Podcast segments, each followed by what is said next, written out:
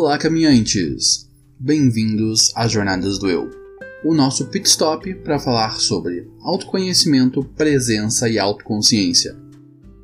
Eu sou o apresentador Reginaldo Pacheco e vou acompanhar vocês nessa caminhada rumo à realização.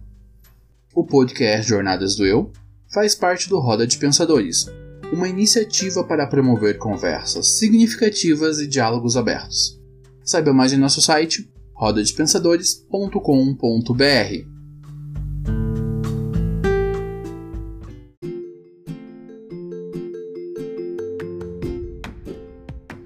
Caminhantes, eu quero fazer um convite a vocês, o de me ajudar a impactar mais pessoas e alcançar um público maior. Nossa proposta é apresentar um conteúdo introdutório sobre autoconhecimento com qualidade. Todas as semanas trazemos um novo episódio abordando um tema diferente. Nosso programa é pensado para ter entre 15 e 25 minutos, ideal para quem está começando a ouvir podcast. Então se inscrevam ou favoritem o nosso podcast na plataforma em que você nos ouve. E conto com vocês para indicarem o programa para dois amigos. Você pode ouvir o nosso podcast nas principais plataformas de streaming, como o Spotify e o Deezer, e em todos os agregadores de podcast. E se você nos ouve no aplicativo de podcast da Apple, nos dê 5 estrelas e faça um comentário legal. Conto com vocês para que o Jornadas do Eu possa ser o ponto de partida de muitas pessoas.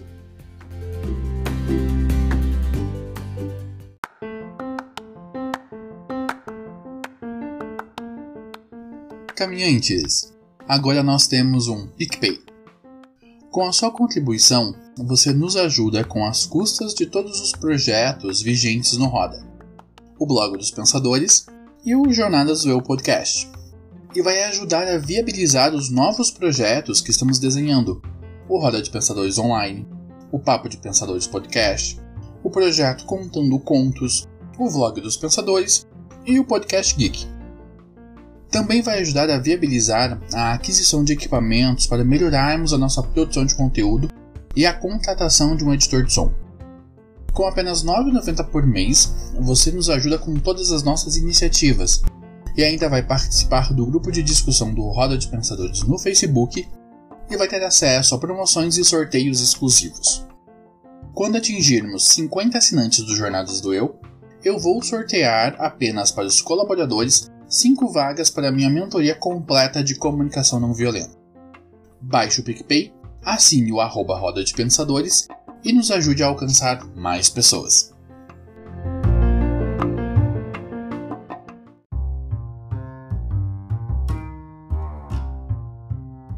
Esse podcast faz parte da campanha Além do Arco-Íris. Procure outros episódios através da hashtag Além do Arco-Íris nas suas redes sociais e ajude a Podosfera a ficar mais colorida.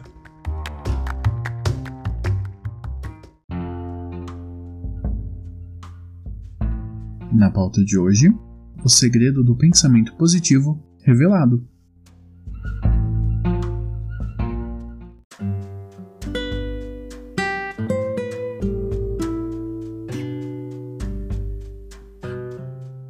Pensar positivo funciona?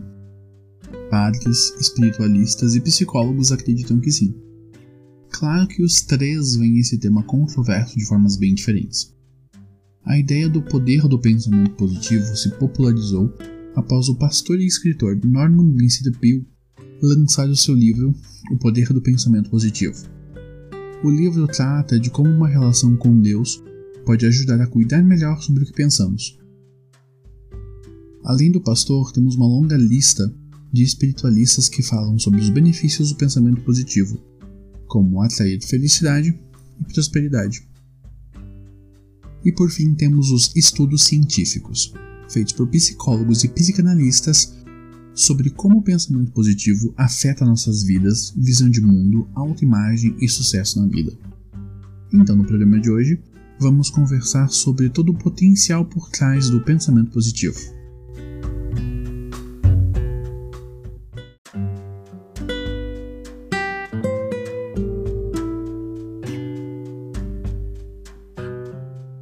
Pensamento positivo traz felicidade?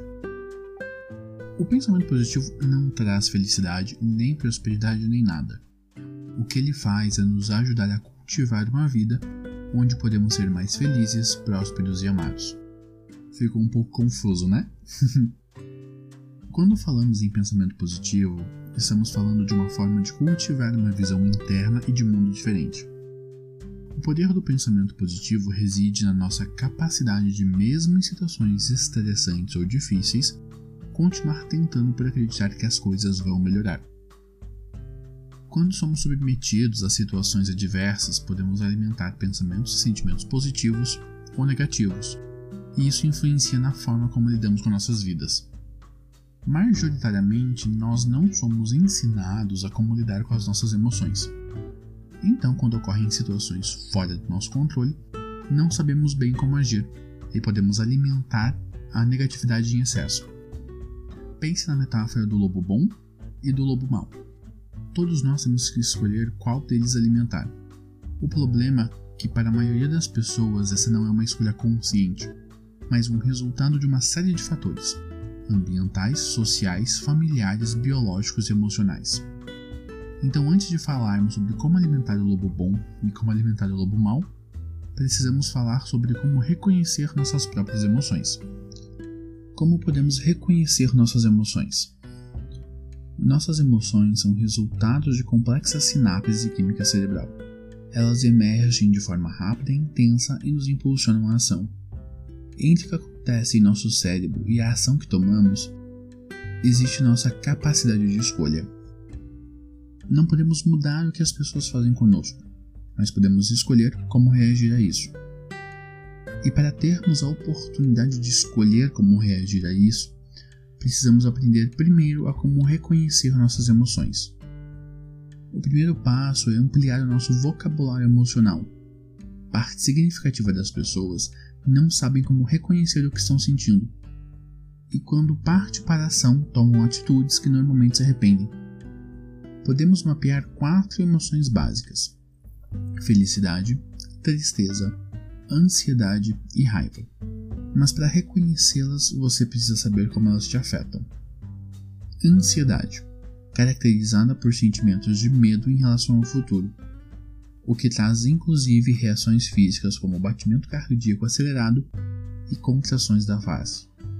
Tristeza, cansaço, sensação de peso nos ombros, vontade de chorar, dificuldade de concentração são sentimentos que demonstram a tristeza. Raiva, pensamentos de que foi atacado de alguma maneira, também com reações físicas como aceleração do coração e aumento da pressão, relacionam-se à emoção da raiva. Felicidade. Calma, alegria, euforia, confiança são sentimentos ligados à felicidade. Lembre-se, você não tem como controlar o que você sente, mas você pode administrar o que sente para que essas emoções não escalonem em ações de descontrole ou violência. A Roda das Emoções, de Robert Plotchak. O psicólogo americano Robert Plotchak criou algo chamado a Roda das Emoções, uma representação gráfica sobre o espectro emocional em forma de flor com oito pétalas. Nesse trabalho, ele marcou que nossas emoções básicas são oito: alegria, medo, tristeza, nojo, raiva, surpresa, confiança e antecipação.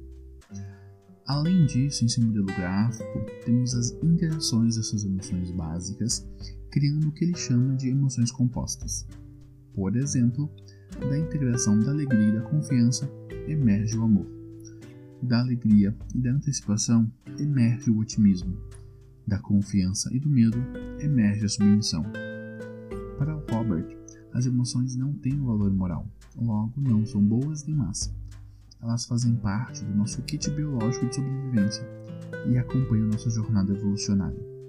A roda das emoções é um recurso extremamente valioso que pode ser útil para diferentes propósitos em diferentes áreas do conhecimento. Facilita a classificação das emoções de uma maneira relativamente fácil e visual, simplificando um assunto extremamente complexo possibilita a identificação das emoções de uma forma mais clara e precisa. Estimula a compreensão das relações e interrelações entre diferentes estados emocionais. A compreensão de que emoções não são apresentadas isoladamente um estímulo pode desencadear uma variedade de reações emocionais de diferentes intensidades. Promove a empatia e a compreensão das emoções alheias. Promove a detecção de eventos que desencadeiam as emoções. Ajuda na expressão emocional, pois facilita a atenção e identificação das próprias emoções. Aumenta a capacidade de gerenciamento e condução das emoções devido à compreensão emocional pode ser de grande utilidade na psicologia educativa e na educação emocional como ferramenta de aprendizagem. A roda das emoções é muito útil para trabalhar com crianças, adolescentes e também adultos. Como cuidar das minhas reações. Aqui voltamos à metáfora do lobo bom e do lobo mau. Para saber qual lobo eu vou alimentar, eu preciso saber reconhecer minhas emoções, sentimentos e pensamentos. Além disso, eu preciso aprender a como redirecionar o meu foco de atenção para o local certo. Então, se eu estou em uma situação estressante, eu preciso administrar minhas emoções e reações corporais para que eu não perca o controle e escalone para a violência. Como eu faço isso? Conte até 10, ou em voz alta ou mentalmente e respire profundamente várias vezes. Contar até 10 não tem a ver apenas com contar os números. Com essa ação, você começa a mudar o seu foco. Quando eu conto até 10, eu visualizo cada um dos números gigantes na minha frente e cada um com uma cor diferente. Isso ajuda o meu cérebro a ter tempo para baixar os estímulos de raiva e para que eu tenha uma reação melhor. Se for possível para você, uma outra opção é dar um tempo Saia para caminhar, correr, ler ou qualquer outra ação que estimule em você uma sensação de prazer ou satisfação. Uma coisa que me ajuda muito é artes marciais. Eu treino Muay Thai por ser um treino bem cansativo e consumir muita energia, e por ser um espaço onde posso teatralizar a raiva. Com socos, chutes, gritos, eu coloco tudo isso para fora. Além de treinar diariamente, gera uma sensação de bem-estar que vai ajudar você na hora de lidar com situações estressantes. Importante dizer que você não deve usar a violência como forma de resolução de conflito, apenas autodefesa. Como estamos em quarentena, ir para o treino de Muay Thai não rola. Então estou praticando diariamente Tai Chi e meditação. Eu vou deixar na descrição do EP o link do canal do YouTube onde estou aprendendo Tai Chi e o aplicativo que eu uso para me ajudar com meditação e você deve buscar formas que funcionam para você. Pesquise, converse com seu terapeuta, encontre uma prática que tenha a ver com você. Como cultivar bons pensamentos? Já falamos sobre aprender a reconhecer nossas emoções, sobre encontrar formas de reagir melhor a situações de estresse. Agora vamos falar sobre como cultivar bons pensamentos. Durante meu processo terapêutico, minha terapeuta me ensinou que devemos buscar fazer coisas que nos façam bem, para daí sim nos sentirmos bem. Isso significa que a ação antecede a sensação. Vira e mexe temos pensamentos que podemos chamar como disfuncionais. Frases como eu sou um fracassado, eu sou inútil, não sirvo para nada, são típicas frases disfuncionais bem recorrentes em todos nós. Às vezes não verbalizamos, mas pensamos nelas, e isso com o tempo nos afeta. Uma das formas de lidarmos com isso é fazermos coisas que nos tragam sensações de satisfação e que gostemos de fazer. Eu gosto de atividades que me ajudem a focar no que eu estou fazendo naquele momento. Por isso, as artes marciais, algumas pessoas correm, outras leem. Novamente, é importante descobrir o que funciona para ti. Fazer essas atividades nos traz uma sensação de bem-estar que precisamos cultivar para conseguir cultivar bons pensamentos. Treine seu cérebro. Nossa espécie é uma espécie de hábitos, e isso significa que são caminhos neurais que criamos. Aprender a pensar positivo significa criar novos caminhos neurais. Nosso cérebro é capaz de focar em apenas uma coisa por vez. Então treine o seu cérebro para ter respostas melhores e ter respostas positivas. Pessoas felizes agradecem pelas bênçãos em suas vidas, em vez de se queixarem das coisas que elas não têm. Tente sempre perceber as boas intenções das pessoas que lhe servem. Nós não somos perfeitos, mas acredite, a maioria das pessoas é decente, honesta e está tentando fazer o melhor que sabe. Quando você procura por algo bom em suas palavras e ações, você quase sempre as encontra. Os benefícios do pensamento positivo. principal benefício do pensamento positivo é a motivação. O ímpeto e a vontade de fazer acontecer. A motivação de fazermos o que precisa ser feito emerge da nossa sensação de bem-estar, da sensação do que o que fazemos importa. Então, alimentar pensamentos positivos é investir no futuro. Uma comprovação disso veio da Universidade de Harvard, nos Estados Unidos, há uns 5 anos. Um grupo de médicos da instituição descobriu que pensar positivo pode fazer bem para os pulmões. Os pesquisadores avaliaram o estado de saúde de 670 homens na faixa dos 60 anos de idade. Também aplicaram testes de personalidade para mapearem quem eram os otimistas e quem eram os pessimistas. Depois de oito anos, constatou-se que a turma do bom humor tinha um sistema imunológico mais resistente a doenças pulmonares quando comparado ao grupo dos estressados. Até mesmo fumantes otimistas apresentavam resultados melhores do que os adeptos do tabagismo que eram, digamos, baixo astral.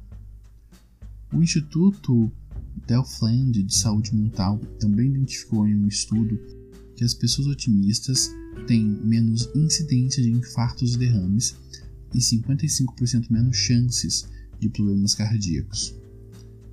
Isso tudo aponta que pessoas otimistas e que isso aponta que pessoas otimistas que buscam olhar o lado bom da vida buscam também se cuidar mais, se respeitam mais e acabam tendo uma vida com mais saúde que a média geral da população. Não é só de luz que alguém vive. Lembra que o nosso amigo e psicólogo Robert Plutik nos ensinou?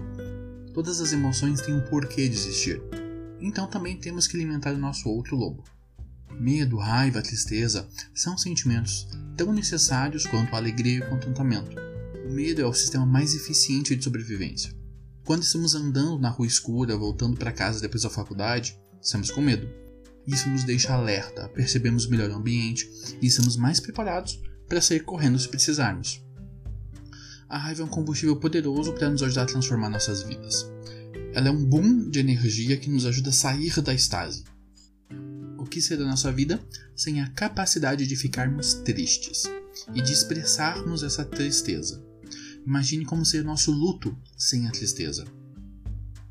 Imagine quando você está fazendo uma prova do vestibular sem estar um pouco nervoso ou estressado, totalmente zen. Você provavelmente rodaria nessa prova. Cultivar bons pensamentos não significa negar esses sentimentos, mas aceitá-los e aprender a como administrá-los. Para pessoas com depressão ou ansiedade, como é o meu caso, leva um pouco mais de tempo, mas nós também podemos aprender.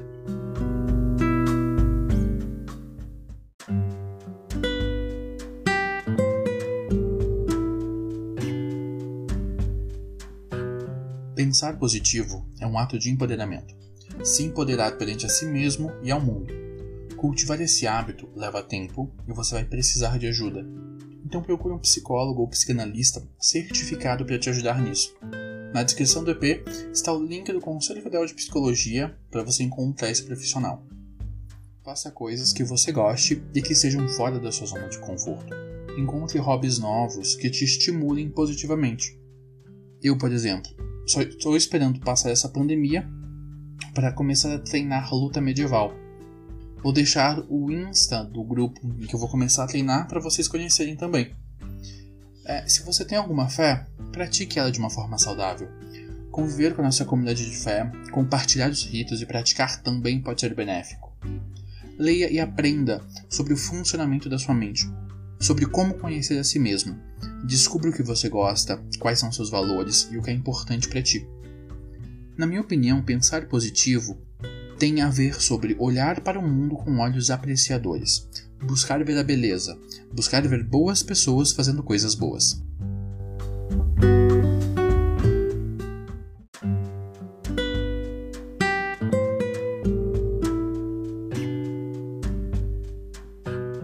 Indicações da semana para continuar aprendendo.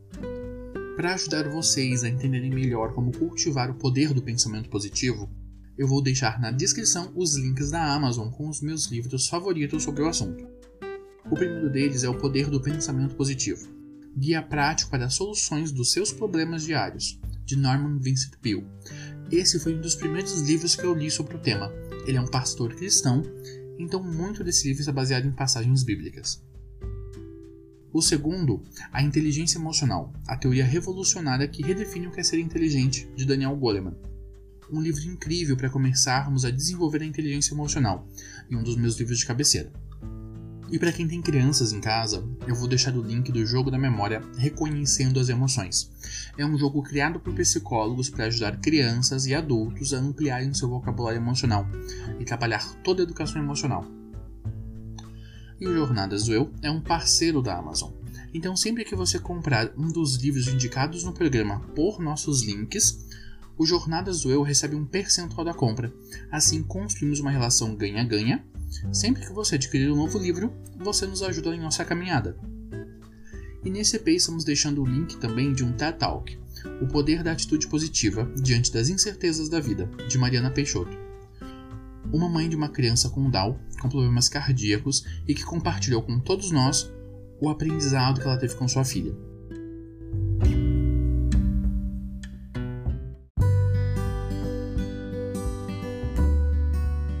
Bem-vindos à sessão de comentários. Caminhantes, eu quero saber o que vocês estão achando sobre Jornadas do Eu. Quero que vocês sugiram temas para abordarmos no programa, enviem dúvidas, compartilhem suas opiniões. O programa é apenas o começo da conversa. Então nos sigam no Facebook e no Instagram, arroba Jornadas do Eu, e vamos continuar a conversar por lá. O Matheus Costas mandou um DM comentando que ele achou o EP sobre desapego fantástico. Gratidão, Matheus! o João Renato mandou um DM comentando que ele tem dificuldade para praticar o desapego. Eu vejo que o apego é uma dinâmica que tenta suprir as nossas necessidades. Então, quando nós acreditamos que temos apenas uma única forma ou uma única pessoa capaz de suprir essas necessidades, nós temos o apego. A minha dica veja em relação ao que você tem esse apego e procure outras formas de suprir essa necessidade. Com o tempo, você vai aprendendo os mecanismos que lhe causam essa sensação de apego e, por consequência, o sofrimento que o apego traz.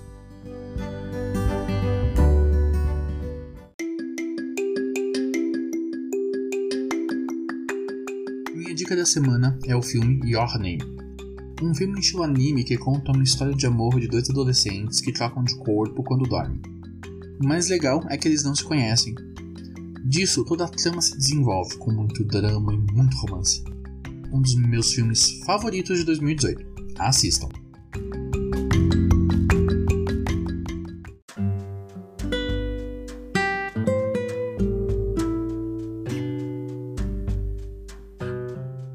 Programa faz parte da iniciativa Roda de Pensadores, que tem o objetivo de promover conversas baseadas em racionalidade e empatia, você pode conhecer outros projetos dessa iniciativa no site rodadepensadores.com.br ou pelo Facebook e Instagram, arroba Roda de Pensadores. Muito obrigado por ter nos ouvido até aqui. Nosso programa é semanal e vai ao ar todas as segundas-feiras, sempre abordando temas sobre autoconhecimento, presença e autoconsciência. Contamos com você para nos ajudar a levar nossa mensagem mais longe. O Jornadas do Eu é um podcast que você vive agora. Até semana que vem e gratidão a todos.